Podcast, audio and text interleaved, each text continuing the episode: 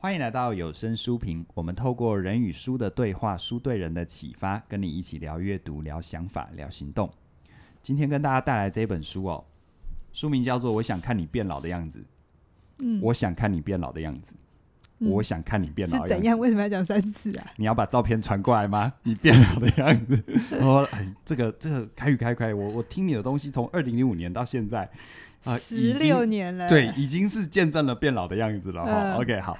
这本书呢是大家很熟悉的一位作者邓慧文医师。嗯好，我想你不管在媒体还有网络上，可以看到很多他的文章和他的露出。嗯那我们在过去也有分享过他的其他著作。嗯，那邓医师，我觉得因为他本身是个精神科医师，所以写的东西回到我们的训练跟专业，我们读起来分外的亲切。对对，而且我觉得最难得的是他的笔触啊，很让一般人可以靠近。他从婚内失恋之后，再嗯到这本书，我越来越喜欢他说故事的方式。对，先嗯他早他比较早期的作品比较像是一个精神科医师在跟你讲比较话，常在讲两性，啊对，嗯，，好，或者是一个一个专家的角色嗯比较浓。是，当然，我觉得他现在的文字就是你会觉得他是一个活生生的人在跟你人说他的想法，然后呢，甚至于他的困境是，啊，他他卡住的地方。对，那这一本书的选书者呢，当然就是他了哈。啊对因为反正谁主持就另外一个 人选书就对了。哎、你为什么选这本书、因为，他的副标题叫做《明天的女人比昨天的女孩更精彩》呀哎、，你最近选的书都是跟像那个什么《我们的女儿怎么了》啊嗯，好，然后明天的女女人人比比昨昨天天的的女女孩更精彩然，后谈老，对谈老，然后像谈上一死本亡《死亡》，有没有？嗯，对你最近人生走到什么啊你可以阶段分析我说我走到了一个中年，在重新反思自己生命定位的位置。对对对，确实对我是，对嗯，对，就是一个整合的阶段嘛，对不对对？对就是自我整合，自己自己跟社会中的自己，嗯跟自己要呈现给社会的，我一直觉得以前小的时候对于生命阶段论比较没那么信，就是哦几岁年纪几岁会要发展，就是我们 Erikson 谈到的嘛，那小时候就觉得世界都掌握在自己手里，什么阶 段我就是我，哪有什么阶段？什么呃嗯呃 二十几岁青呃青年初期 就是哎要对谈对对对，呃亲密关系啊，对对对对然后对再来就是什么中年期的时候会要怎样又怎他样，觉得那个发展阶段的什么危嗯机，鬼才有危机，你才有危机，我没有危机。对哦对对，以前会觉得这是什么，就是在嗯背书的时候只是对把它背一背而已对。，那自己真的开始有， 也不是开始有，我一直就有自己的人生嘛，嗯然后开始多一点点经验了，然后也给自己多一点时间沉潜之后，是，我开始得承认这些大师们讲的是真的，对啊，他真的会有一个。阶段的感觉，嗯他并不是一个哦，真的是几岁或哪一天过去之后，我感觉我到我下们一个当初背那个有一个很大的原因是要考对试，对对，要十八到二十四、二 对四到三十这因样因为子题目会出。 对，然后可是你真的，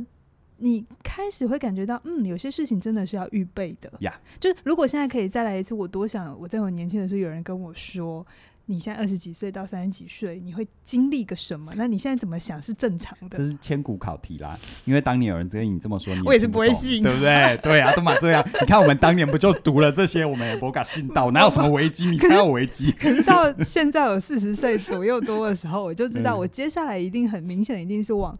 往往呃，就是中年或对老年人生的整合阶段呢？对，那对现在我会自己去找书哎来看，说到底前面的风景是什么？所以我们过去学的那些东西，读的书、走的路，也是我们的养分哈。是哦我这个其实是要让大家跟大家分享啦，就是呃，阅读哈没有无用的阅读，嗯，好，但是呢也没有一定要用什么的阅读对。啊，这这两个极端，我个人都觉得不太健康。如果你今嗯天听这段是、呃看这段影片，你年纪还很轻，十八、十九、二十，甚至二十出头，我们蛮多很年轻的孩子，那你可能会觉得。哦，今天 讲到的事情好像跟我有一点遥远。我记得我小的时候啊，呃，我们家会有很多叔不叔会啦，你前面都谈《死亡与生命笔记》了，怎么不会远？不会远。我小我的时候相信大家的程度都很有智慧的。好，你可以让我把话讲完吗？我记得我小的时候，因嗯为我家就是经商嘛，所以家里会有很多阿伯叔叔来家里住。是是，我记得我那个时候很喜欢做一件事，就是我爸会泡茶给他们喝，然后他们就会开始讲讲事情，公购，今天遇到什么事。嗯嗯嗯其实回想我那个七岁、八岁、十岁，我真的听不懂嗯，他们讲什么，可是我开始有一种有一种习惯，嗯就是去听大人们在讲什么。嗯哼，然后那些东西我可能有意识的记得也好，或无意识的记得也好，我有些时候在生命走走走走走走到某一天的时候，我会忽然觉得哦，我懂了一些事。那那个懂也没有办法很很言说，可是你嗯好像知道为什么老人家或者是爸爸就是长辈以前会跟你叮咛些什么。嗯哼，那我们生命一定会走过一段过程，先去证明他们是错的， 然后再慢慢的经验自己，自自己用自己的路、自己的脚去走哈，你就会开始觉得，嗯，有些东西还是要信道一下。 对对，因为在在发展阶段的过程当中，就觉得一切无限可能，嗯、但是其实心中的很多信念价值还没有真正的形是成，对，所以对会透过否定跟排除，是我先证，是明你不对，嗯来来好像他我来证对明。我是对的，但其实那根本是两回事嘛，嗯你从来不可能透过否定任何人就肯定你自己啊，对对对啊，，那是对两回事啊。是，所以这一本书我自己觉得蛮好看，而且邓医师也自己说，他这本书写最久，写最久并不是说他一直在写，而是他当年还没有五十的时候，他现在五十了，他有想要被讲出来他吗，自己都讲了，好，好不好？那就没问题了。好， 他我就是有担心人你的安有人危 有人去找他那个熟年字，你知道吗？就是台湾有嗯一我些知道杂我志知道是写给比较中英法族的这样嗯子。那、他当年才四十几岁的时候被邀请去写这个专栏的时候，他也没送， 他就会嗯觉得、为什么我又还没这样子。嗯 可是后来他就写写写，那当然写写，突然他自己卡关，他发现他真的生命里有一些议题，他还没办法回答，于是他就先停笔，然后就去过他的人生，继续过他的人生，一直到他说他这几年来好像觉得准备好，然后才把这些当年曾经写过的或者知道要就是有一些。杂志会叫他去写的那些议题，他才把它搬出来，嗯哼然后再把它们写下他现在的理解。那他也一直说，这是他生命这个阶段的现在的理解。嗯哼，我蛮喜欢这个诠释的，嗯哼就是以前我也会很担心，至于那些比我更小或更长的呃呃族群们来讲，我我讲的东西能否去回应到他们的真实，嗯哼其实是没有把握，因为我已经嗯不在那个状态里。对，可是我还是要去分享些什么，或者是我还是觉得有些东西值得跟大家说一说的。那我就站在一个位置，就是那就是我现在走到这个生命阶段里，我怎么想这件事？也许嗯哼我五年、十年后还是会不一样，因为我嗯可能哼看的东西又更多了嗯哼，于是我又重新思考这件事情。那我我自己在我生命阶段里，我有更理解这件事情，更理解我过去的那些可能叛逆，嗯哼，或是我的我在形式上面就会有我自己的坚持哈，我是一个这样的人。以前我会觉得好像每个人都应该要这样子，才能够捍卫自己的权利啊，或者活出自己的价值。可是我渐渐在越来越大之后，我发现哦，那其实只是我当年自己存活的样子，是我当年有我当年的需求度，嗯而见见的人多了。 然后听的故事也多了，我就可以懂，同样达到一定的效果，没有一定要嗯走我这条路。嗯嗯嗯， 对。当选项变多的时候，可能性就变多了，对不对？，是是，对，好，那这本书呢，它其实就是一篇一篇的散文，然后它谈很多关于我们今天会主要谈三个哈，嗯呃，包含他跟母亲之间，或者呃，就是我们永远都会去处理到，就是原生家庭的这个你在变老的过嗯程里。我们怎么去适应父母亲跟我们想的不一样？好，这也是一辈子的课题。嗯然后再来第二个，我们等一下可以来谈一谈关于世代差异， 因为当老了一定就会有一个东西叫年轻嘛，嗯对。然后最后还有就是，呃，邓医师非常关心的女女权的问题或女性的这个呃，嗯在这个社会的状态。好，我们先谈第一篇，我最有感的，我在读他的这些文章里，我最想跟大家分享，它里面有写到一篇他跟他母亲。呃的互动，然后他母亲让他很抓狂的地方，好，为什么很有感？我等一下就会讲为什么哈。没有，你只光一提到这个大多，对对对对，我爸我妈也都让我很抓狂， 尽管抓狂的内涵各有不同，但就是抓但我狂。猜，我猜他跟他母亲的这个议题，他母亲让他不舒服的地方，应该蛮多人会有，就是他妈妈让他觉得很辛苦的地方，就是常常就会一边做一边念。就是那种爱做又爱念的，对不对？对对，那他以前可能就是我们都会有那个阶段嘛，就就是是会觉得，要么你就不要你做嘛，那对你不要对？做要就不做要就不要念念嘛，对对就对是这对样对。然后，即便他他说他自己，即便是精神科医师，即便已经照顾这么多人，那他回到他的母亲的这个角色关系，他一样是无助的。然对后他，因为他无论是什么精神科医师，还是任何任何的谁，他就是个女 儿。对对对对，不对我曾经也聊过这件事。我至于哦我爸也是，不管我在外面怎样，他看待我就是一个女儿的角色。对，嗯，然后他就说，他曾经在有一次大吵，就是母女已经撕裂到他不想再忍这件事情了，然后他就跟他妈说。你要做就不要念，要念就不要做。然后后面的嗯但很多细节，然后嗯然后他妈那一次就 d a m k 嗯，就是就不接话。然后从那之后，好像就也真的就知道女儿不会再接他这个情绪，嗯嗯嗯也不会再允许他就是这样子嗯嗯嗯互动之后，然后后来就等邓医师他后来自己啊、他蛮晚生的哈，他自己嗯也生了女儿，然后也呃为了女儿去放下了蛮多其实呃很好的发展机会，嗯嗯但嗯他就是愿意这样子去回到家嗯庭里头。他其实他也说，他并不是一开始就愿意， 他其实也经验了一段，就是又要带小孩，然后又要做他想做的事，都有挣扎跟选择。对哦，嗯然后，他也是一边做一边念的时候，又有一天他妈来帮忙的时候，嗯，嗯他在那边讲同样的感觉，是他妈妈就冷冷的回他说：“你记得你当年怎么跟我说的？” 然后邓医师就有一种被电到的感觉，就是觉得他被雷打到，就是、嗯呃，对他当年也是这样子跟他的母亲说，很受不了这样。可嗯是他站在这个位置的时候，他也终于知道为什么母亲这么会需要去说这嗯些事情。那他也很棒，因为我们就受过训练，所以会把情绪自己收回来，自己处理，嗯没有一定要嗯把它丢到嗯嗯，别人身上，然后他就去看说，原来那些一边做一边念又放不下，就是别人即便人家说你可以不做，嗯但还是放不下里头，里面其实都有自己的需要嗯，跟渴望在里面，只是我们没有去看那个需要跟渴望，嗯我们只是一直透过 doing，一直透过觉得我在为你做什么来。确认自己的价值也好，或者是那个你的需求又一直被满足，嗯可是又一直被隐藏在嗯包装在一种很奇怪的状态里，嗯所以他必须用一种很矛盾的情绪，就是一边做一边念，或者是感觉很不开心，可是不让他做又不也不开心。好就做了也不开心，然后不做也不开心，就怎样好像都不对。他做了，他自己开不开心不知道，但他会让身旁的人不开心。嗯，但他不做的话，可以确保的就是这个当事人一定不开心，对嗯不对？因为那是一个很隐微的内在动力。我不做，你说我不做就享福，没有没有没有没有没有，你的他是被剥夺了一个，内在或者是他是呃放弃了一个位置，嗯因为他只要做，他至少主观上会有掌控感是，无论这是个掌控感是真的还是虚虚的嘛，的，对对对不对对？对。那为什么我说这篇很有感？因为我的父亲也是一个这样的人， 又来了，我们是不是要要要透过一直要要要要给他一个那个匾额，叫“功在社稷，惠我良养多爸”？爸吗？对对对，我觉因为得我跟他的关系其实有变好，因为我现在可以这样谈他。，对对对，呃，我我父亲，你你跟他也熟吗？ 你现在不敢哦讲，对，我万一满不利，这放在网络 上啊，满不利给我垮掉吼就。是女我婿跟女儿我我不一我样我，跟你假崩加加拉 喽，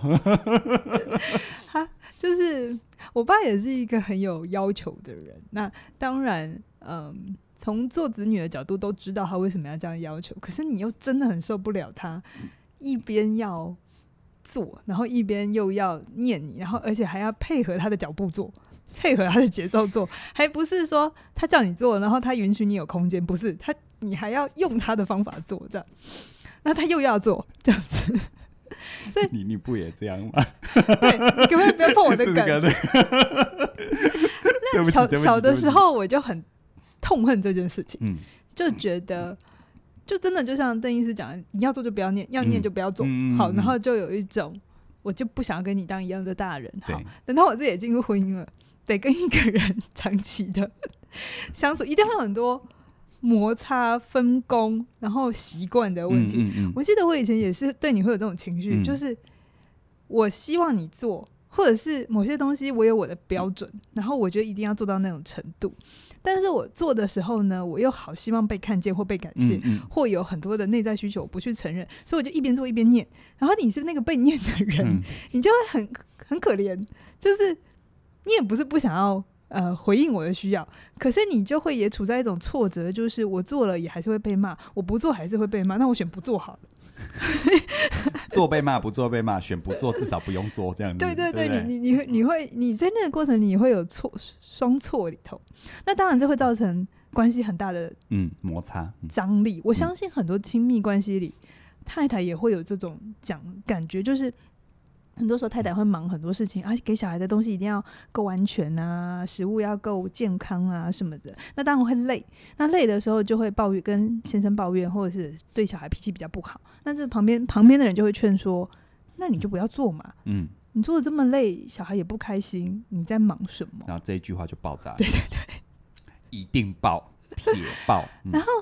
这个时候妈妈会有一百个捍卫自己的理由，就是如果我不做，小孩子被要挟小，对啊，或或者者是他如果怎样就怎样，对啊到时候又又怎怎样样又又怎怎样，样有没有？还不是就是我来照顾？没错有没有？这超有道理这的，剧情实在是无从太反驳。嗯太太太熟悉了。那以前如果我的个案来跟我讲这件事，我也会陷入一样的逻辑，嗯就是对啊，好像必须做欸、嗯然后好像他的旁边的资源支持系统好像不是很健全，嗯嗯我是要嗯去处理支持系统嗯嘛，嗯好、嗯会有这种想法。嗯好但我看了这篇，那当然我自己呃也去做了很多内在功课，嗯我就真的懂了什么叫做去认领自己的需要。哇，这句话好棒哦！要认领自己的需就要，是对不对？你真的如果要做，就请你开心的做，嗯或者是你做了会累，那也没关系。你就是知道你是为自己而做。嗯如果有任何你觉得你真的不想做，请你就是告诉对方说这件事我没有要做，嗯或是这件事你就连碰都不要碰。嗯就就比如说，就像我们一样嘛，你你你的你的空间里，嗯如果你是这样舒服的，嗯我就是要学会这是你的舒服。嗯我再怎么觉得那不是我的标准，嗯，那是我自己的事，对而不是把这个标准给你。那你嗯什么时候想做， 你要做到什么程度，那就是你的事情。嗯那如果一旦我发现我在替你做的时候，可是我又一边觉得很委屈，一边又觉得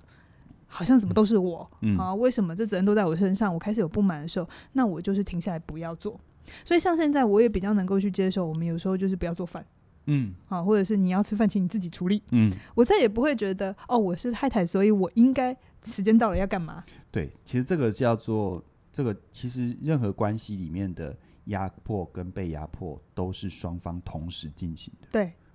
我哎我我觉它得不是表面上好像谁做的就是被压迫，没有。嗯嗯，所以你也很棒，就是你也就会自己饿了自己去处理，嗯那你也不会再来说，哎、时间到了你要做什么？嗯 所以它是一个，呃，我觉得它并不是一个很容易马上就做到，即便你现在听到觉得，哦，嗯好像认领自己的需要，听起来很简单，有没有？ 就是认了，然后就。就就这样好，可是我必须说，它是一个很长的过程对，，去承认，去允许自己不做，嗯，我不觉会得怎样。对，我觉得，我觉得嗯那个难是难在，就是说，我们常常没有意识跟觉察自己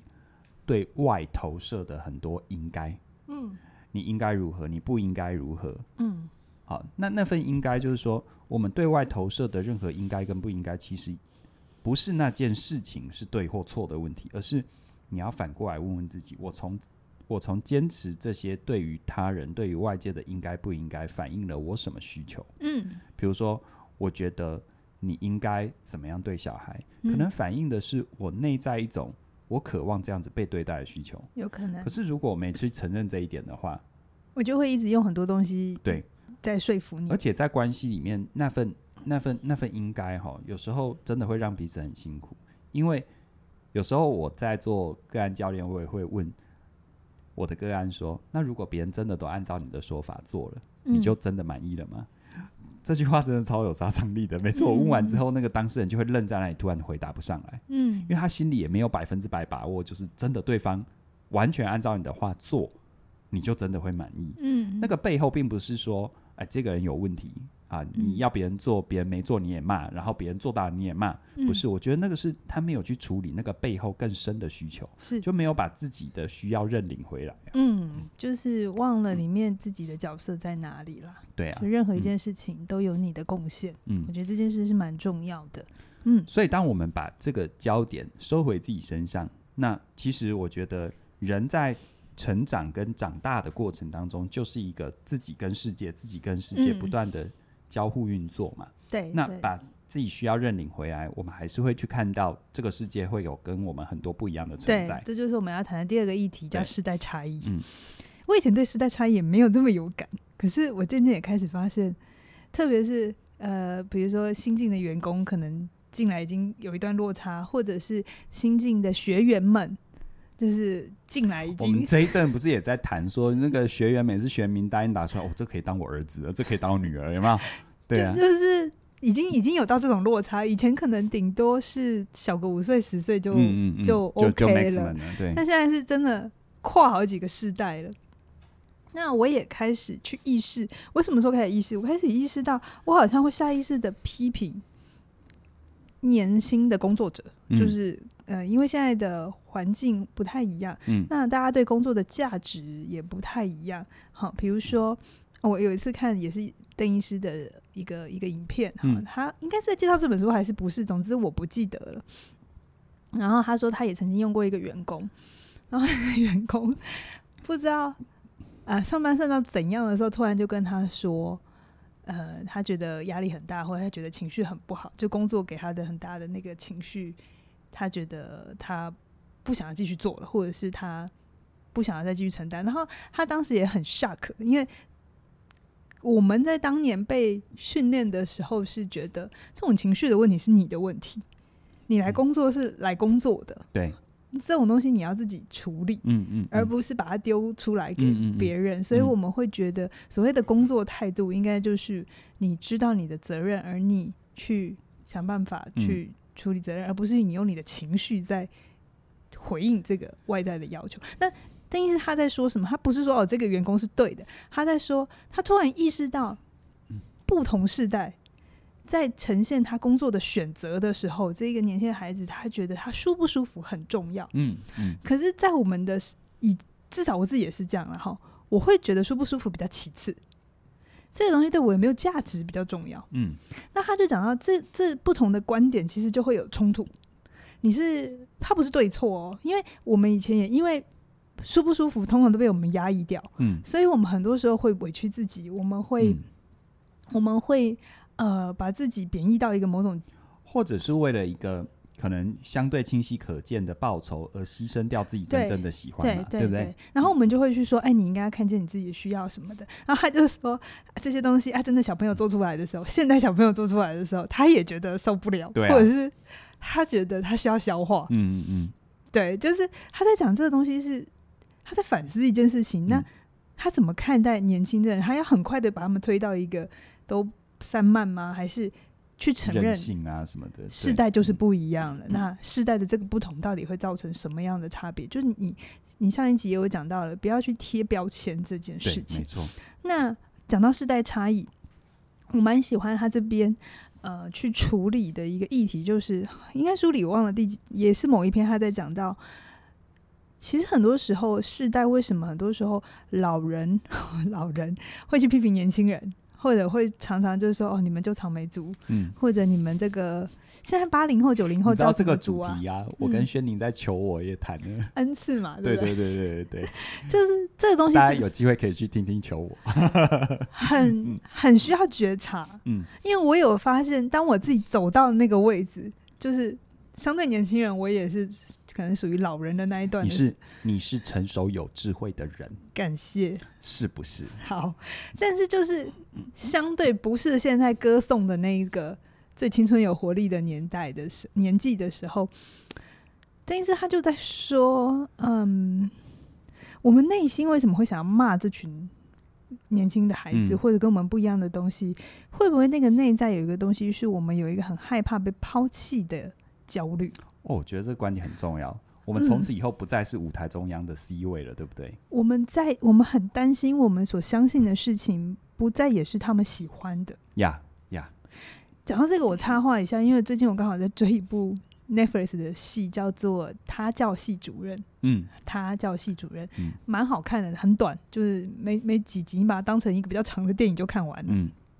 然后它的背景是在讲一个美国很历史悠久的大学，嗯哼然后它里面的英 文系，好，英文系就是一个很容易被现代社会觉得应该要淘汰的科系。然后在英文系里面呢，假设他们有十个教授好了，有嗯八个都是那种老 Coco 到嗯哼，就是老学屁术股啦，学对术声望很高，对，可是其实已经没有学生要选他们的课了。是是是，那所以没有学生选他们的课，那很直接的就会他们的系务的这个呃运作会有问题。那学生都不选课，那这个财务的问题也会有嘛，嗯嗯哼因为学生都不选。然后，可是这群老教授、老屁股们的薪水又特别高，嗯，对，因为你知道吗？待最久，对啊，然后他资们历呀，嗯终身对是啊，他们有终中身职的嘛职，对对啊，美国的教授很特别，一旦你拿到终身职，就跟免死免死金牌没有两样了。哈，对，那他就变成，我觉得里面有一段很有趣，他在讲这三个教授，就是你可以看到那个他选课的学生就三个五个， 然后比较新的教授，嗯，就是里面也有有去谈到那个呃新教授，呃特别又是有色人种的女性 Yeah 要怎么被看见是一件很辛苦的是事情。，是是是然后那个教授的课堂里头有一百多个学生，就嗯是哼全爆掉就这样那子， 个阶梯式的教室对都对坐对满了对这样对子，对对对，然后然后那个那老教授怎么去理解这件事？嗯因为呃，他就去看到。同样都在教英国文学，啊嗯同样都在教文学，对同样都在教。你不能说学生是因为不喜欢文学，是所以不修。那另外一个教授一样那教文学、啊，怎么来的嘛？是怎对不么来的对对不对？嗯然后他就会开始去批评，说我不是来当小丑的，就是嗯哼他会觉得那个新老师的教法比较把自己当成是小丑啊、啊网红。啊什么的，然对不后对新老师可能会让台学生自己上台去演一段嗯哼文学嗯的哼著作，让他们用什么 hip hop 的方式去、嗯哼哼去理解都没关系。总之，是他要学生去接触文学是，他的目的是这样子。是可是老教授就会有一种文学有它的高度在， 我们应该要去，就就是你知道吗？嗯就完全不一样的典型思维。嗯然后你去看，你先不要批评这个老教授好还是新教授好，可能我们自己是学生的时候，我当然也喜欢活泼一点的。对啊，好，可是我自己当老师，我现在有时候会去思考，有时候我看学生如果上课不是很专心的时候，我也会有一种，你知不知道这件事有多重要？ 会有一种你要来引咎于我，而不是我去引咎于你。嗯好，这是一个很有趣的事情。然后里面还有一个教授也是女的，然后女性，然后她年纪比较大，然后她她有一次就是因为学生上完她的课就留那种评课后论评很鉴对，嗯然后很差很嗯差，哼哼然后反正那个剧情就演的很好笑，然后她去抓这个学生，就是是 谁？对不对？他就串通资讯组的人要去抓这个学生，嗯嗯还真的被他抓到。嗯好，但是那个没有去演说他到底抓对了对不对。总之，他让他有个情绪的宣泄。然后他就在大庭广众之下，他就说出他的真心话，他就说：“你们怎么可以不喜欢巧手？嗯嗯嗯，巧手嗯是谁？其实我也不知道， 嗯嗯，我还因为他就去就查一个下英国文中学古大大家嘛中世，对纪不对的一个很重要的英国文学嗯大家，然后他就说，呃，其实那个里面是他他这么这么的喜欢，嗯他因为巧手而灵魂被拯救，或者嗯是他觉得这里面有好棒的东西，可是为什么你们没有跟我一样喜欢他？其实他在讲的不是说哦选课学生不多，嗯或学生、嗯学生留了嗯不好的评论给他，他在讲的事情是为什么我喜欢的你不再喜欢。嗯然后我觉得这个东西，我在看到他讲这句台词的时候，我有一种，哦，我终于懂了。我们的父母亲有的时候，嗯，在跟我们相处上面，你会觉得他很像在闹别扭，你好像觉得他他很奇怪，可是其实他那个内心他自己说不出来，就是为什么我当年相信的你不再相信了。嗯哦，为什么对我有价值的东西对你没有价值？那是不是我就没有价值？这是一个好深的呐喊哦。对，可是对啊一般人通常不会这么对，不会听不到，只会觉得他们在闹脾气，或老老欢灯这对样子。对对对，或当事人自己也不知道，原来他的内心是这一块被否认了，以至以至于他怀疑了他这一辈子是不是没有意义。我觉得人的存在有时候是一个想象的存在，当他深刻嗯相信的事情被否定，就等于是这个人全面被否定。对于这个人的主观世界，很容易是这样。对如果他没有觉察的话，比如说，我嗯们父母亲那个时代是勤奋很重要，努力嗯就很重要嘛，嗯所以他们那个时代可以用努力，就真的还有不错的小嗯天地。可是到了我们这个时代，努力变成标配，好，就是你还是要努力，可是你还要更多的是创意。对你不能，你不能，你不能付出傻力气啊！对对的对对，或是我们可能一不小心就可能会觉得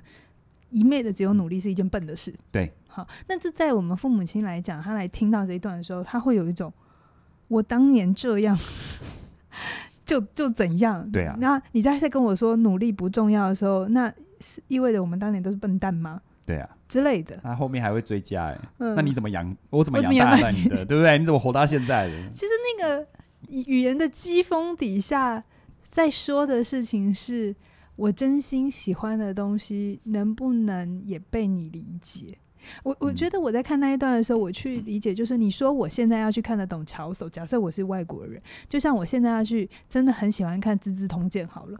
好，《资治通鉴》是不是一个很棒的作品？是，是，它有有没有很多的历史跟经那个智慧？有没有？有。可是你说我得跟我的前辈们一样，这么觉得《资治通鉴》好，那是不可能的事，嗯因为我已经不长在一个读文言文的环境里，而我因为没有喜欢《资治通鉴》，所以我被认为是一个没有涵养的人。其实对，可能我们这一辈来讲，会觉得嗯凭什么，对不对？嗯可是我能不能去一样的去接受一个东西，叫做《知识空间》，真的是一个很棒的嗯呃历史的著作，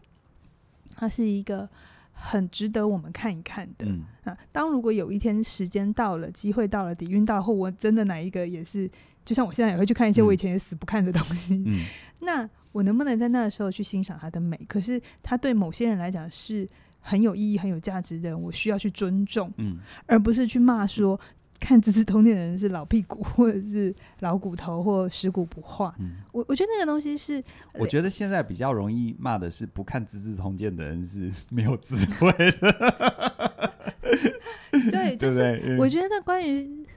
嗯呃。世代差异这件事情，嗯不是哪一个世代要努力的问题，是不是年轻人要去接受老一辈，也不是老一辈们压抑自己说不要再去骂年轻人。嗯它其实是一个很需要两代一起去理解彼此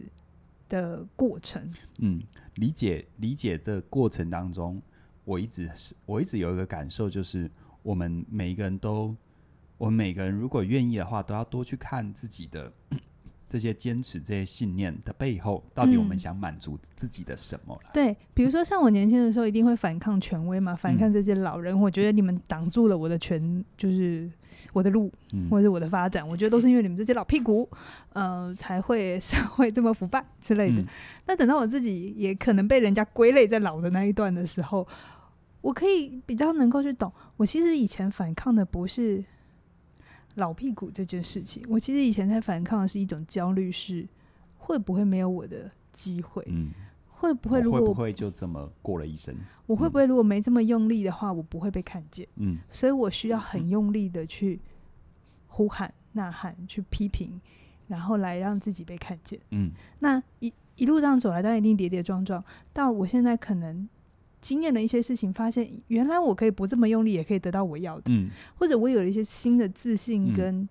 自我的认定之后。我再回头的时候，我就会也很想跟现在的小朋友说：“哎，你其实不用可以这样，你可以不用这样子。”可是对他们来讲，他们就还在这个路途上，嗯，所以现在会比较是去理解，即便他们这样，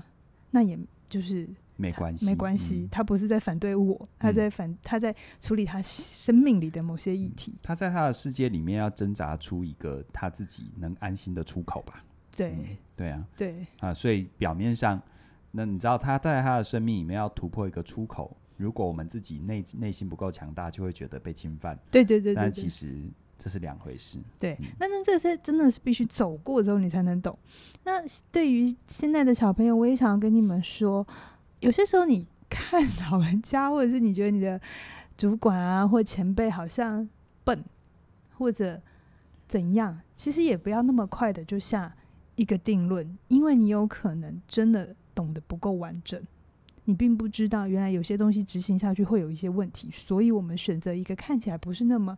smart 的嗯做，法，嗯，那里面保护了一个更重要的东西。好，那那个不懂你，没有人要你现在就懂，嗯可是你也可以在心里有一个空间，个柔软是，也不用那么快的就跟你想的不一样的人，好，就把他们推到好像也都在压迫你的位置你。觉得对你的小朋友而言，你刚刚那一段话，他们他们听得懂？没关系啊，我刚才前面开头就讲，你就先听着嘛，哪一天非常懂好了就好了， 系，非常这不是种种子吗？对我我我我我我我自己的角度是，呃，我们呃现在四十几岁的时代，我们是站在现在社会结构的 C 位，就等于责任呃能力越大，责任越大，我们会多做一点理解，啊嗯然后一定会有做的不尽完美。对于各个时代，对于我们往上看、往下看的，一定会有做的不尽完美的地方，然后我们会尽力。对，对，所以谈完世代之后，最后我们想要来，我我想来谈谈这个女性的迷惘。邓医师自己也有说，现在的女性，特别在台湾，感觉好像、好像权利变多了，好像比较平等跟自嗯由了。可是他说，他观察到女性没有因为空间比较大而变得比较快乐。以前如果你结了婚想出去生了小孩想出去工作，可能你会被骂说。你怎么没有当好一个母亲？好，抛夫弃子是不对是？，但现在不会。你如果就是想要回去工作，你问公先生说你可不可我可不可以回去工作，先生一定会跟你说你自己决定啊，对呀、 你是个独立的女性。 然后如果你跑去问婆家，婆家一定会说你自己决定就好啦，不因为然他我们就也很怕当被当成恶婆婆这样 子，他们都希望成为那个那么可爱的婆婆，嗯。婆婆 希望她可以得女主角。真的很可爱。 然后呃，所以他说感觉女性变多元，就选择变多元，然后感觉女性应该要觉得比爸爸妈妈那一代觉得快乐吧。然后，但他说来到他整间的人以前是可以爸骂爸妈，嗯，说都因为他们怎样怎样怎样，所以我怎样。他说现在来到整间的女性就说，等于是我到底该怎么选， 就是很焦虑很哈，焦虑，嗯就是没有因为选项变多而整个变好。这叫社会心理学里面叫选择的吊诡啊。对，然后他说，呃，这些女性还是偶尔会透露出一种还是被压迫跟压榨的嗯感觉，就是嗯感觉社会给你多很多的选择，可是没有给你同样的支持，让他们有一些生气。嗯，好，那这些生气，邓医师也没有要去批评这个社会啦。我觉得他里面有稍微转了个弯，可是我不知道有多少听众看得懂哈。就是他去谈到，当我们这些女生还是觉得某些被压迫的时候，是真的这些东西环境压迫了我们，还是我们内内心内化的这些权利的概念，让我们感觉被压迫？我讲白话文。我们内心每一个人心中都会有一种对于男性形象的一个投射，投射跟嗯情节，也嗯会有女性形象。通常这就会是女性就从妈妈来，嗯然后男性就是从爸爸来。嗯那我们所谓的阿尼玛斯情节或阿尼玛，嗯，每个人都有，男生也会有他呀的阿尼玛斯跟阿尼玛。就是有内在男性跟内在女性，而这个内在男性跟内在女女性的原型，在多数状况就从我们的父母来的。，对，嗯那很多他在做个案的时候会发现，当女性在面对权威的时候，她都还是直觉觉得她是被压迫的。嗯那这跟可能成长经验、父亲的这个管教方法，嗯，还有就是我们在先前对男性所谓一个好的男性或男子气概的嗯社会理解，嗯嗯嗯嗯让这些女生其实她的内在的阿尼玛斯是比较负向的嗯，。是就是我们一想到权威男性的时候，就像我，我必须承认，嗯我要花很大的力气去觉察我内在的阿尼玛斯是负向的， 因为我的父亲直觉给我的。呃，教养方法会让我是感觉到压迫的，或者让我感觉到很痛苦的。嗯所以就会变成，当我长大我不去处理这个议题的时候，我在看待一些选择、一些权力位置的时候，我下意识地就觉得我被压迫。呀，对，我把对我对父亲没有处理的议题投射在这件事情上面。然后，呃，邓医师他会希望就是去他他去看见，他说我们还是要去去去呼呼喊说，呃，女生在女性在现在这个社会还是有很多要去被呃有有一些东西还是要需要被看见、被支持，这同时存在。可是他也同时去呼吁这个环境对于男性，我们能不能去有更弹性的男性形象，嗯不再是像。这些女性小时候经验到的父亲形象嗯是那么的压迫，那么的强势，能不能是多一点正向、温暖的？而这样的男性形象是允许发生在我们的文化里头，嗯，这样才有可能再到我们下一代的时候的女性在嗯面对她生命的一个长期的发展的时候，她内在的阿尼玛斯就是比较正面的。嗯所以她在行使权利，她在感受权利，她在做这些抉择的时候，嗯而不会有一种被压迫的感觉。嗯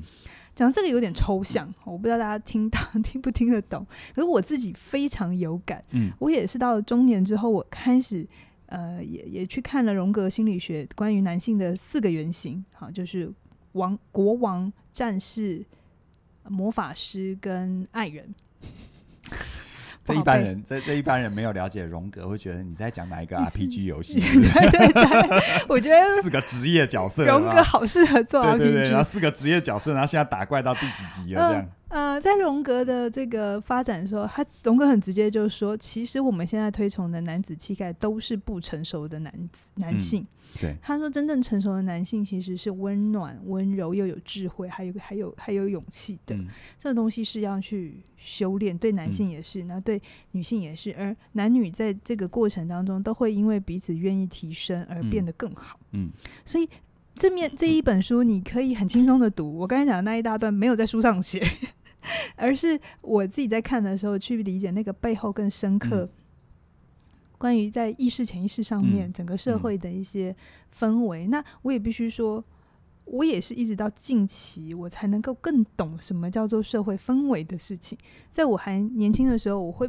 我没有办法理解，嗯这种很抽象的感觉。嗯可是渐渐渐渐的，我可以去理解，而且我也就像凯宇讲的，我们走到了这个位置，承上启下，于是我也愿意去承担一些呃要承担的社会责任，嗯嗯，让这个世界变得更好。嗯其实你最后讲到那个内在男性跟内在女性哦，我谈一点点我自己的体会哦。我觉得我自己在生命转变的过程当中，我觉察到自己在成长的过程里，常常需要，特别是男性的成长阶段，常常需要在内在设立一个假想敌，嗯然后去跟他对抗，甚至于去征服。嗯然后呢，不断的证明自己的存在。那对有些男性来说，他终其一生他都没穿越这个部分，嗯所以你就会发现，他不管几岁，他会呈现出一种易怒，嗯很容易暴躁。这个易怒呢，不一定是全面的，他可能只会在他的亲近的家人面前展现。可是他呢，他他那样的一个状态，就是他内在假，比如说好了，比如说有些人在面对自己的家人，很容易不耐烦、易怒。他他内在的假想敌就是你们，你们为什么没有看见我的辛苦，让我舒服？呀嗯他一直跟这个东西对抗。那这几年我自己的一些转变是，我一个一个的去把这些假想敌一个一个请出我的生命之外。嗯哦我觉得其实人家说自己以外没有别人，其实除了你自己以外，根本也没有所谓的敌人。是是好这世界没有人，甚至于没有一个老天爷这么无聊的没事找你茬。那当你认清了这一点，你回到其实只有你需要不需要。如果你需要，你承认啊；如果你你不需要，你放下。那我觉得所谓的一个男性，应该是温暖、温柔又有智慧，嗯然后还有力量还有力量。我觉得他蛮符合，就是我们有一句成语叫“仁者无敌”，一个嗯真的带有人嗯的素质的人，他是无敌。而这无敌并不是他去力量很大，他无可匹敌，其实不是。这里的无敌，就是他其实没有敌人。嗯我觉得，可能对男性来说，终其一生要处理的功课，就是你内在的那些假想敌。嗯，注意哦，那是假想敌，并没有有真正的敌人。嗯是你无论是遇到了谁，没有真正的敌人，没有一个像像我知道有些男性在成长的过程当中，因为他被赋予他要高光宗耀祖，嗯所以光宗耀祖这件事情就是他内心的假想敌，嗯他要做一切的事情证明他可以光宗耀祖。嗯但其实真正的光宗耀祖是，请你把自己活得好，嗯请你活出一个有爱而且值得被爱的人生，嗯那不就是光宗耀祖了吗？嗯，很对不对深刻，真的。呃，我一直觉得男性，呃，关于竞争这个议题，关于怎么呈现脆弱这个嗯议题，也是一个蛮值得来探讨。看是看啊改天有没有哪一本书就，哎，你有没有发现书写女性的书很多，可是书写男性的困境啊，或者是什么的书好少哦。可能也是我们还没有接触吧。呃哦好吧我自己我自己在研究所的训练当中，有一些男性经验的分享啊。是是，但因为如果回到时间的长河，以我们的主流文化来说的话，女性为什么书写这么多，也是这这这这这半个世纪吧，嗯，这半嗯个世纪从女权，整个整个女权，但其实我们先前也谈过，其实根本不是男权跟女权，嗯我觉得要回归到人，嗯嗯，哎，回归到人，是当我们有一天不再需要谈男权跟女权，然后大家可以活得很好、很自在，我觉得那才是真正的进步。好啊，好，嗯所以刚刚听完我这样子讲完自己的想法，那你想看我变老的样子 吗？我不是已经看二十几年了。真的哈、眼睛会酸吗 我？我？好想要拿给我们后置你年轻的样子，然后放在旁边的。傲傲笑人。 好，呃，我想我我想看你变老的样子。我希望我们所有的呃所有的观众、所有的听众都可以一起见证我们彼此变老。 嗯变老其实不是衰败，变老是一种成熟。是好，那我们今天的分享就跟你聊到这边。那如果你对我们有进一步的兴趣的话，都可以打开我们在每一段影片或内容里面的说明，里面都有很多的连接，欢迎你跟我们一起慢慢的变老。那今天跟你聊到这边，期哎待我们未来跟大家分享更多书籍喽。谢谢你的收看，拜拜，拜拜。